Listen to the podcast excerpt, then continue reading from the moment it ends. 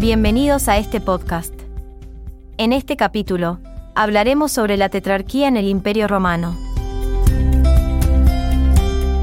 Antes de comenzar, es importante repasar el contexto de formación de este sistema de gobierno.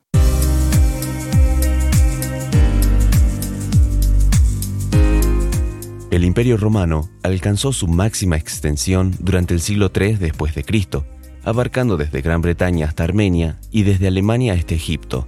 Sin embargo, durante ese periodo, el imperio sufrió una crisis militar debido a la inestabilidad en el liderazgo.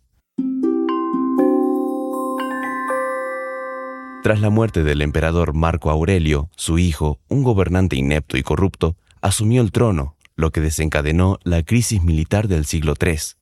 Durante casi 50 años, el imperio se sumió en un caos constante con múltiples emperadores que asumieron y fueron asesinados en rápida sucesión.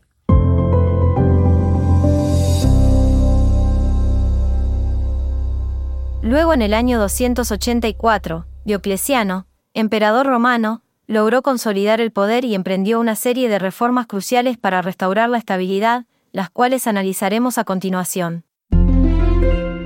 Diocleciano reorganizó el ejército en tres capas, estableciendo una defensa fronteriza, una fuerza móvil y una guardia personal. También introdujo reformas económicas y, más importante aún, una reforma política conocida como la tetrarquía. La tetrarquía implicaba dividir el imperio en dos partes, con dos emperadores principales, Augustos, en cada una de ellas y dos subordinados, Césares, que eventualmente asumirían el cargo de emperador después de 20 años. Este sistema tenía como objetivo evitar luchas por el poder y garantizar una sucesión más estable.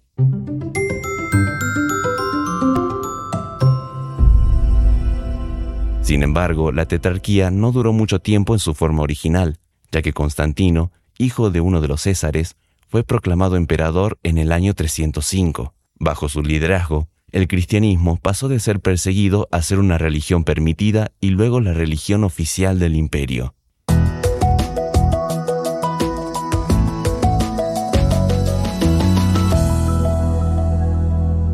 Como resumen general de este episodio, vamos a entender que Diocleciano introdujo la tetrarquía como un intento de restaurar la estabilidad en el imperio romano, pero el sistema no perduró y fue Constantino, quien finalmente consolidó su poder como único emperador y promovió el cristianismo en el imperio.